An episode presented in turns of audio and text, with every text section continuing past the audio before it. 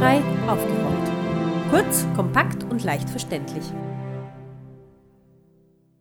Herzlich willkommen zu einem neuen Beitrag von Barrierefrei aufgerollt, der Sendung von Bizeps Zentrum für selbstbestimmtes Leben.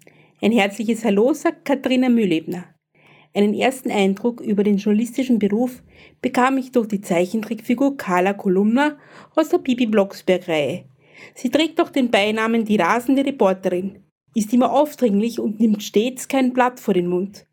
Nein, Carla Kolumna hat mich nicht dazu inspiriert, Journalistin zu werden. Das war meine generelle Leidenschaft für das Schreiben. Erst später wurde mir klar, wie wichtig Journalistinnen und Journalisten sind, wenn es um Meinungsbildung geht. Eine Journalistin oder ein Journalist gibt nicht nur einfach Informationen weiter, sondern ist damit, wie und über was er oder sie berichtet, mitverantwortlich dafür, wie wir die Welt und die Personen, die in ihr leben, wahrnehmen. In dieser Sendung haben wir jemanden zu Gast, der schon in sehr jungen Jahren dabei ist, im Journalismus Fuß zu fassen. Wir begrüßen Luca Kielhauser. Er ist 19 Jahre jung, Journalist, Moderator und Benutzer eines Rollstuhls. Im Moment macht er gerade eine Ausbildung beim ORF.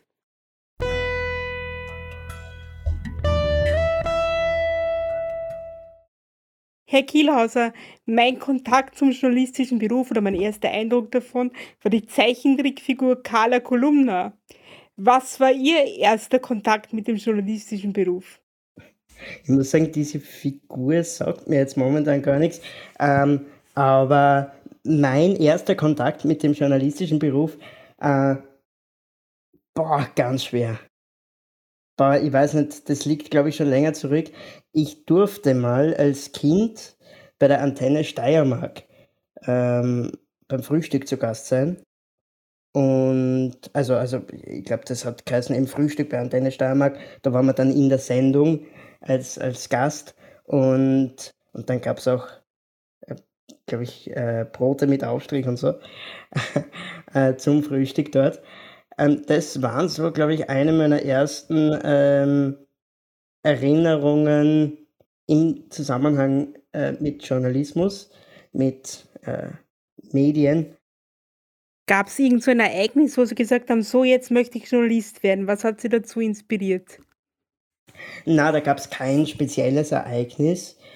Aber grundsätzlich, was mich zum Journalismus gebracht hat, oder eben zu Moderation und so und zu Medien, das war eigentlich immer der Sport, weil äh, ich war schon seit jeher im Prinzip extrem sportbegeistert, vor allem Fußball begeistert und dürfte mir da wohl irgendwie gedacht haben, okay, ich hätte dann gerne irgendwann einmal einen Beruf im Umfeld des Fußballs. Und das ist dann damals dieser Traumberuf schon im Volksschulalter eigentlich gereift. Also zumindest hat mir das vor nicht allzu langer Zeit meine Volksschullehrerin, mit der ich und vor allem auch meine Mama äh, noch ganz guten Kontakt haben, mal gesagt, dass ich das ja schon damals gesagt habe, dass ich mal äh, Sportreporter oder Sportkommentator werden möchte. Und ich glaube, ich bin da eigentlich über den Sport hineingerutscht. Also nicht jetzt konkret, äh, weil ich eine, eine, ein konkretes Erlebnis gehabt habe im Journalismus, sondern eher quasi als, als Mittel zum Zweck, um irgendwie im Umfeld des Sports zu sein. Und das ist es aber eigentlich nach wie vor. Also ich bin jetzt beim ORF angestellt und, und habe jetzt da eine einjährige Ausbildung in allen journalistischen Bereichen, auch in allen Ressorts. Und, und ähm, da, da habe ich mit, mit allem eben zu tun, aber in erster Linie auch mit Sport. Und mein absolutes Ziel ist es nach wie vor, ich bin jetzt 19, einmal Sportkommentator zu werden. Sie sind ja auch Inklusionsbotschafter vom SK Sturm Graz seit 2019, glaube ich. Was genau kann ich mir unter einem Inklusionsbotschafter für einen Sportverein denn vorstellen? Ja, das ist eine relativ neue äh, Erfindung, sage ich einmal, von Sturm. Ähm, wir schauen konkret, also wir sind drei Inklusionsbotschafter. Ich darf einer davon sein und wir schauen einfach ehrenamtlich, dass der Verein und sein Umfeld so barrierefrei und inklusiv wie möglich ist. Und das ist natürlich relativ schwer, vor allem wenn man bedenkt, dass sich jetzt ähm, Sturm eigentlich in einem sehr veralterten Umfeld äh, findet. Und zum Beispiel das Stadion in Graz ist jetzt auch schon, glaube ich, 25 Jahre alt. Ähm, das sind international gesehen auch im Vergleich die Normen einfach mittlerweile ganz andere, was jetzt die Rollstuhlsektoren zum Beispiel betrifft, ähm, aber auch die Toiletten und so weiter äh, und die Versorgung, äh, also, also alles Mögliche. Ähm, das ist in Graz sehr veraltet. Der Umstand, dass das Stadion auch nicht Sturm gehört, macht das Ganze natürlich wesentlich schwieriger, da irgendwas auch nur zu verbessern.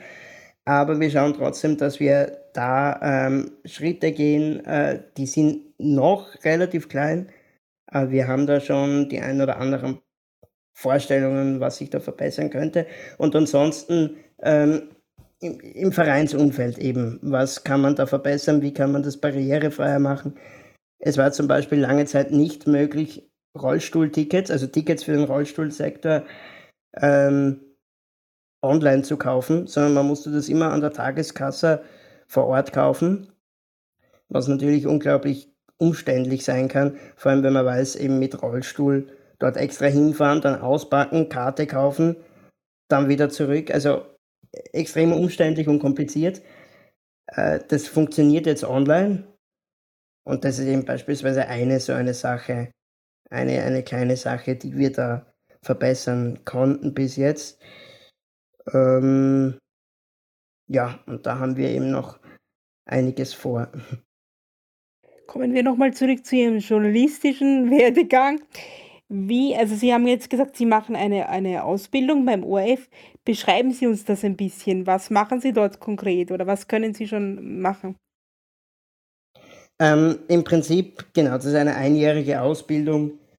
Ähm, bin hauptsächlich im Landesstudio Steiermark und eine Woche dann aber auch immer in Wien für Schulungen, also eine Woche im Monat. Und ähm, das findet jetzt statt von September bis, äh, na, von Oktober bis September 2023. Und da werde ich in allen journalistischen Bereichen ausgebildet. Das heißt, trimedial, also äh, online, Radio und auch Fernsehen. Und äh, wir bekommen da Schulungen. Das ist natürlich eine tolle Sache von Leuten, die schon lange in dem Beruf tätig sind, die viel zu erzählen haben, von denen man ganz viel lernen kann. Und ich bin da aber auf keinen Fall alleine, sondern das ist quasi so ein, ein Jahrgang, mehr oder weniger. Äh, es gibt jetzt zum ersten Mal seit langem, ich weiß nicht seit wie langem, äh, wieder Trainees. So heißt es nämlich, das heißt Traineeship und die Teilnehmenden sind Trainees. Das erste Mal seit langem gibt es wieder Trainees in den Landesstudios. Und dann sind noch zehn Trainees am Königelberg im ORF-Zentrum. Das heißt, insgesamt sind wir, ich glaube, so ungefähr 20, genau weiß ich es nicht. Und äh, genau, bekommen dort die Ausbildung. Es war nicht allzu leicht dort hineinzukommen, war ein riesiger Bewerbungsprozess äh, mit vielen verschiedenen Schritten und ganz vielen Bewerbern und uns Bewerberinnen und aber, aber natürlich eine tolle Sache. Hat an sich überhaupt nichts mit, mit Behinderung oder irgendwas zu tun. Äh, gar nicht. Ähm, ich bin jetzt da in dem äh, Jahrgang zum Beispiel, oder was heißt Jahrgang, in diesem Traineeship-Jahr der einzige, glaube ich, so mit Behinderung. Aber der ORF macht jetzt meines Wissens nach auch noch parallel etwas Ähnliches, konkret für Leute mit Behinderung. Ähm, genau. Also so, so kann man sich das grundsätzlich vorstellen. Wenn Sie jetzt sagen, der Bewerbungsprozess war äh, herausfordernd, würden Sie denn ein bisschen beschreiben, wie haben Sie sich beworben? Wie sind Sie da äh, reingekommen? Wie haben Sie, was haben Sie gemacht? Ähm, ja, ich wurde da eigentlich von einem Bekannten darauf aufmerksam gemacht, dass da eine Stelle ausgeschrieben ist, also quasi ein, Traineeship ausgeschrieben ist.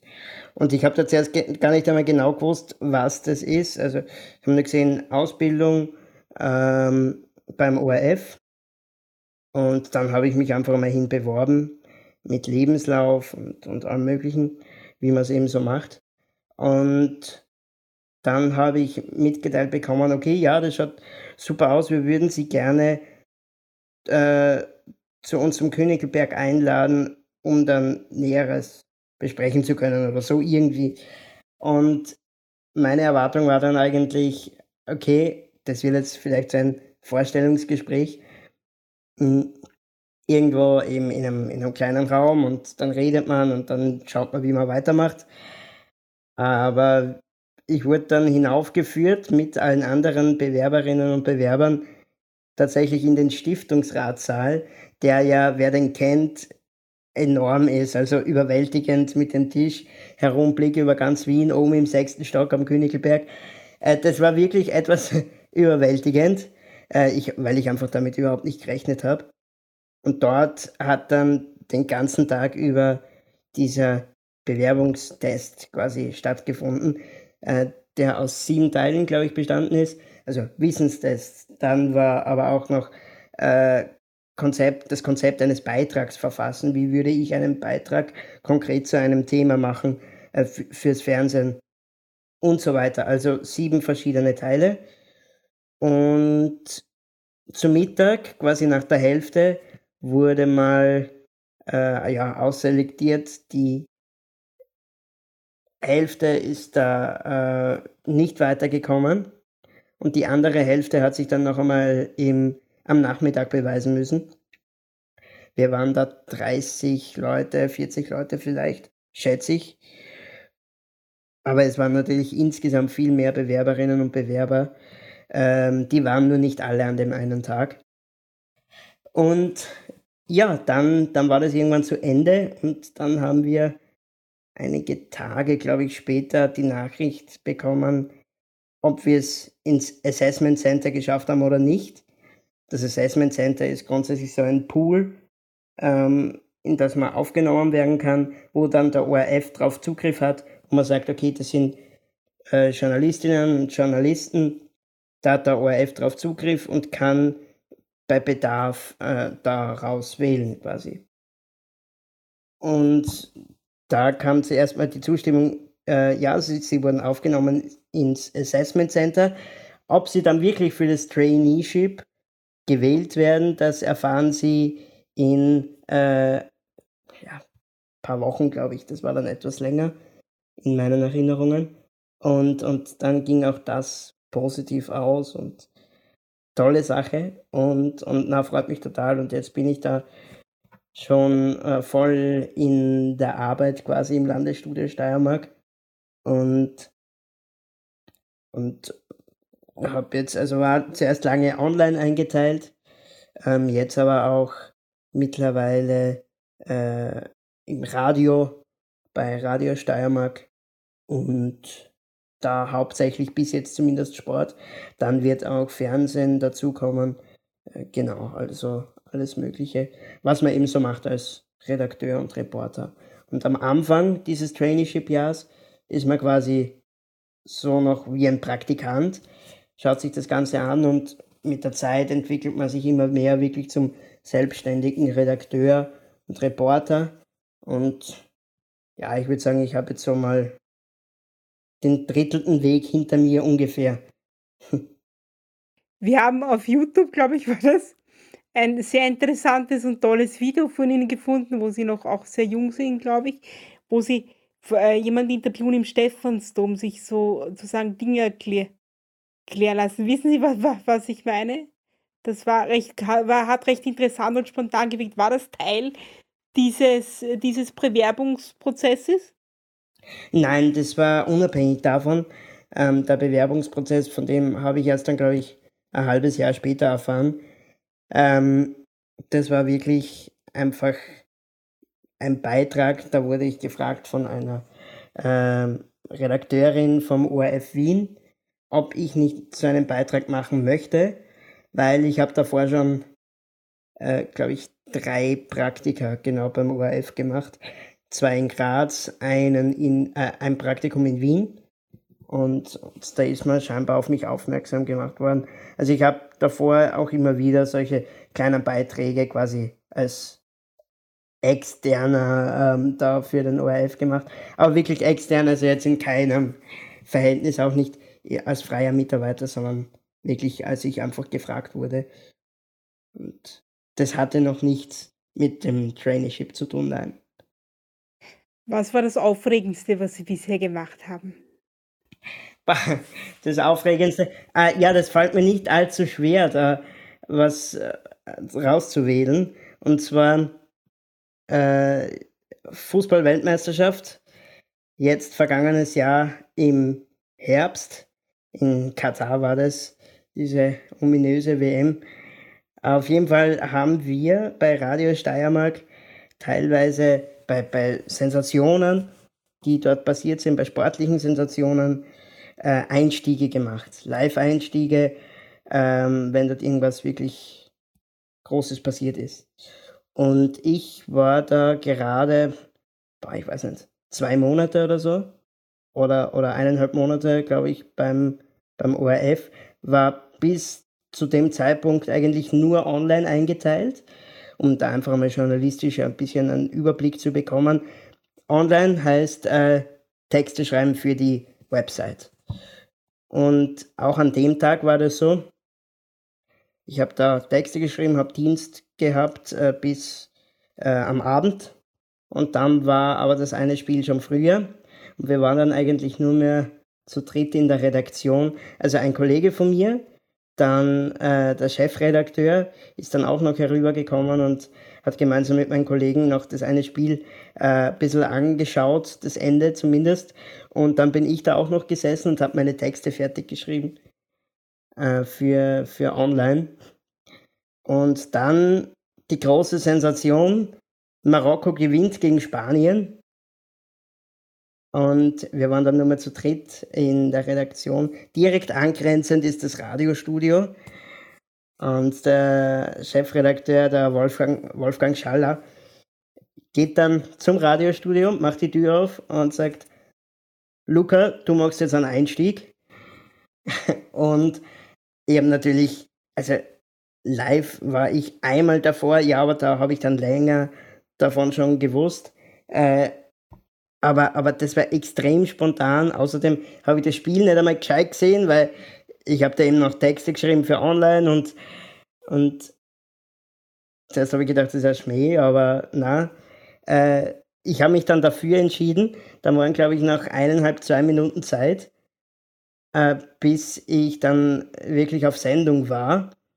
Und natürlich Zeit für eine Notiz war da keine mehr. Also ich habe da von den paar Infos, die ich so nebenbei mitgekriegt habe vom Fernsehen, äh, ein, äh, einen kurzen Einstieg machen müssen oder machen dürfen eigentlich im Nachhinein gesehen, weil ich glaube, es hat ganz gut funktioniert.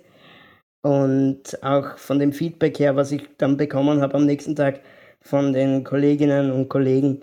Und es war eine unglaublich coole Erfahrung und sowieso super lässig, dass ich da auch das Vertrauen vom Chefredakteur bekommen habe. Es hätte auch äh, äh, mein Kollege zum Beispiel machen können, äh, aber, aber er hat äh, mir wirklich die Möglichkeit gegeben und das Vertrauen und tolle Erfahrung und ich möchte die Erfahrung auf keinen Fall missen. Also war wirklich cool. Also ein Einstieg, ich frage das jetzt nochmal für, für Laien, bedeutet quasi, dass man live zugeschalten wird und eine Art Anmod eine Art spontane Moderation macht. Ist das richtig? Genau, also die äh, Radiomoderatorin hat da in dem Fall konkret gesagt, äh, also haben wir das Lied abmoderiert, das war so und so mit so und so. Und wir schauen jetzt einmal nach Katar zur Weltmeisterschaft. Äh, dort passiert gerade etwas Großes. Luca Kielhauser berichtet und dann ist man live drauf und, und berichtet dann eben quasi von dort, was dort so passiert ist. Ähm, so schaut das Ganze aus, ja. Was wird nach diesem Traineeship passieren? Also haben Sie da schon konkrete Pläne oder was wünschen Sie sich? Ähm, was danach passieren wird, das, das weiß ich nicht. Ähm, das, das hängt auch ein Stück weit natürlich vom ORF selbst ab. Ähm, und, und auch von mir, ob man mich dann übernehmen will oder nicht. Ähm, also, also da, da muss ich einfach schauen. Aber ich habe auf jeden Fall vor, im journalistischen Bereich zu bleiben und da jetzt nicht äh, unbedingt schreiben, sondern wirklich mit gesprochener Sprache zu arbeiten. Was bedeutet Inklusion im Journalismus für Sie persönlich? Inklusion im Journalismus, ja, im Prinzip das gleiche wie Inklusion grundsätzlich. Ähm, heruntergebrochen Chancengleichheit. Und weil ich einfach glaube, vor allem wir in unserem Land können es uns leisten, Leuten mit Behinderung weitestgehend eine Chancengleichheit zu ermöglichen um einfach auch ein selbstbestimmtes Leben führen zu können. Ich darf das, ich habe auch das Glück, sage ich einmal, in so einem sozialen Umfeld zu sein, dass das möglich ist. Und ich habe auch beruflich die Chancen bekommen. Und da jetzt aber konkret nicht aufgrund meiner Behinderung, sondern einfach, weil ich gleich qualifiziert war wie andere, sage ich einmal. Ähm, dieser Bewerbungsprozess fürs Traineeship hätte sonst auch nicht funktioniert. Äh, und, und das ist im Prinzip für mich Inklusion, dass man wirklich die gleichen Möglichkeiten hat. Ich habe mich da auch noch ganz ausführlich in meinem Blog auf meiner Website beschäftigt, ähm, weil ja, das Thema ist relativ umfangreich und vor allem für Leute, die sich damit noch nicht so auseinandergesetzt haben, ein bisschen kompliziert zu verstehen, verständlicherweise. Inklusion ist ein relativ umständliches Wort, aber, aber genau. Das Im Prinzip das gleiche wie sonst auch. Was würden Sie anderen raten, die jetzt sagen, vielleicht auch jungen Leuten, die sagen, zuhören und sagen, ich möchte auch Journalist we werden? Was, was, was würden Sie denen sagen? Also anderen Leuten mit Behinderung oder generell? auch anderen Leuten mit Behinderungen oder auch generell, aber vielleicht insbesondere Leuten mit Behinderung, die vielleicht sagen, ah, ich traue mich das nicht so oder so.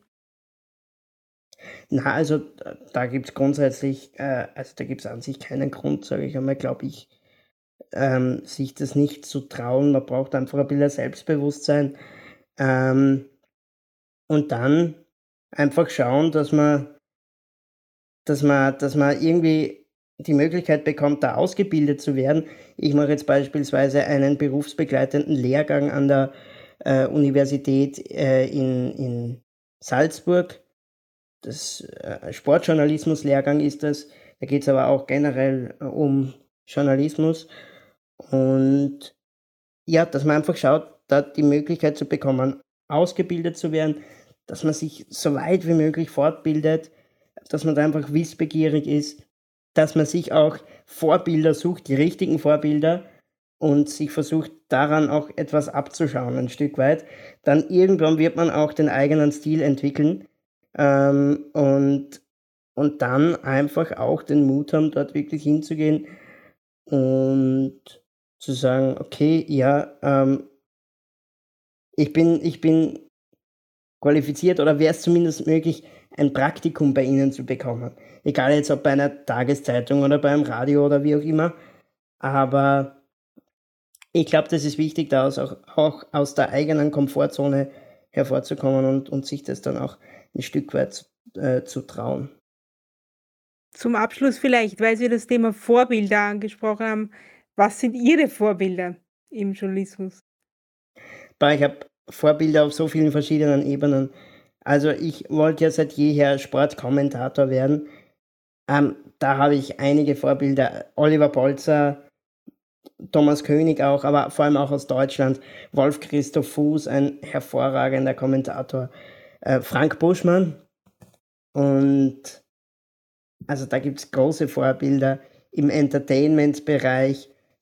Jetzt gar nicht rein wegen des Inhaltlichen, sondern einfach auch, wie man, wie man, wie man sich gibt, ähm, auch von einigen Satire-Shows, äh, finde ich, finde ich äh, Charaktere ganz toll und ganz interessant. Oder von Late-Night-Shows, beispielsweise Harald Schmidt, ähm, ist ja eine, eine Entertainment- und, und Moderatorenlegende aus Deutschland. Äh, und ansonsten einfach auf der menschlichen Ebene einige Leute auch aus dem privaten Bereich, die jetzt nicht so in der Öffentlichkeit stehen.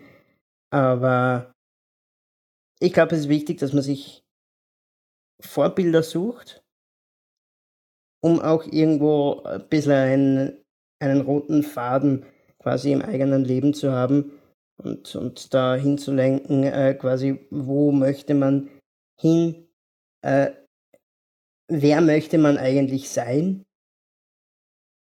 auch von der Persönlichkeit her. Und, und ich glaube, das ist schon ziemlich wichtig.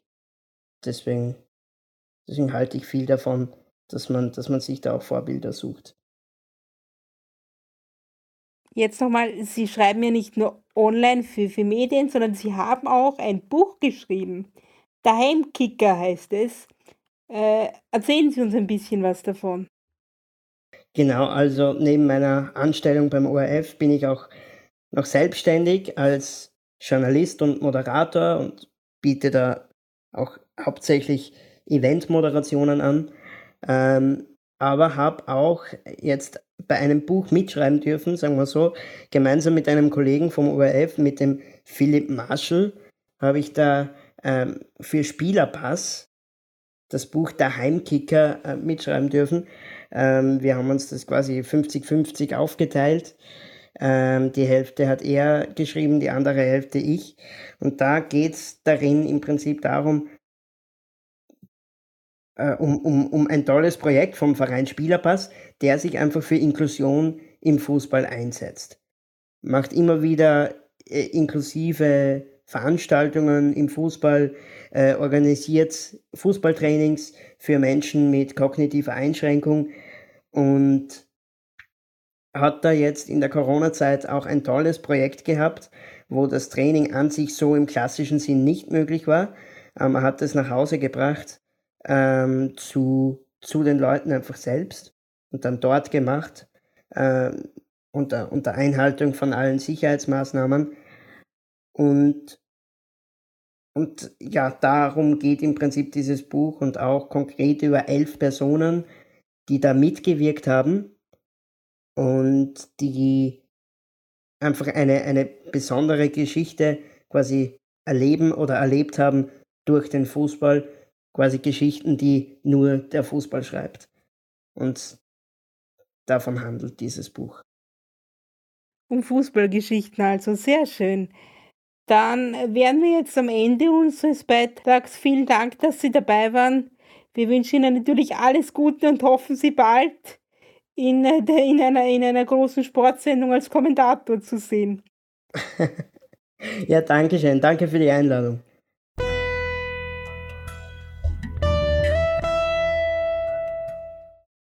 Das war unser Gespräch mit dem Jungjournalisten Luca Kielhauser, von dem wir hoffentlich in Zukunft noch viel sehen, lesen oder hören werden. Journalismus ist ein Beruf, in dem Vielfalt absolut notwendig ist. Denn Berichterstattung über das Leben und das Weltgeschehen lebt von vielfältigen Ansichten. Luca Kielhauser ist einer von leider noch immer noch viel zu wenigen Menschen mit Behinderungen, die Zugang zum journalistischen Beruf bekommen haben. Wenn der journalistische Beruf für Menschen mit Behinderungen nicht zugänglich gemacht wird, gehen viele Talente wie Luca Kielhauser verloren. Ein wichtiger Schritt zu einer modernen Medienlandschaft ist es daher, Menschen mit Behinderungen Zugang zu allen Bereichen des journalistischen Berufs zu geben. Auch sollten Menschen mit Behinderungen nicht nur über Behinderung und Inklusion berichten, sondern über alle anderen Themen, die sie interessieren. Alle Informationen zu dieser Sendung sowie weiterführende Links finden Sie, wenn Sie unsere Internetseite www.barrierefrei-aufgerollt.at besuchen. Es verabschiedet sich Ihr Redaktionsteam Katharina Mühlebner, Markus Ladstätter und Martin Ladstätter.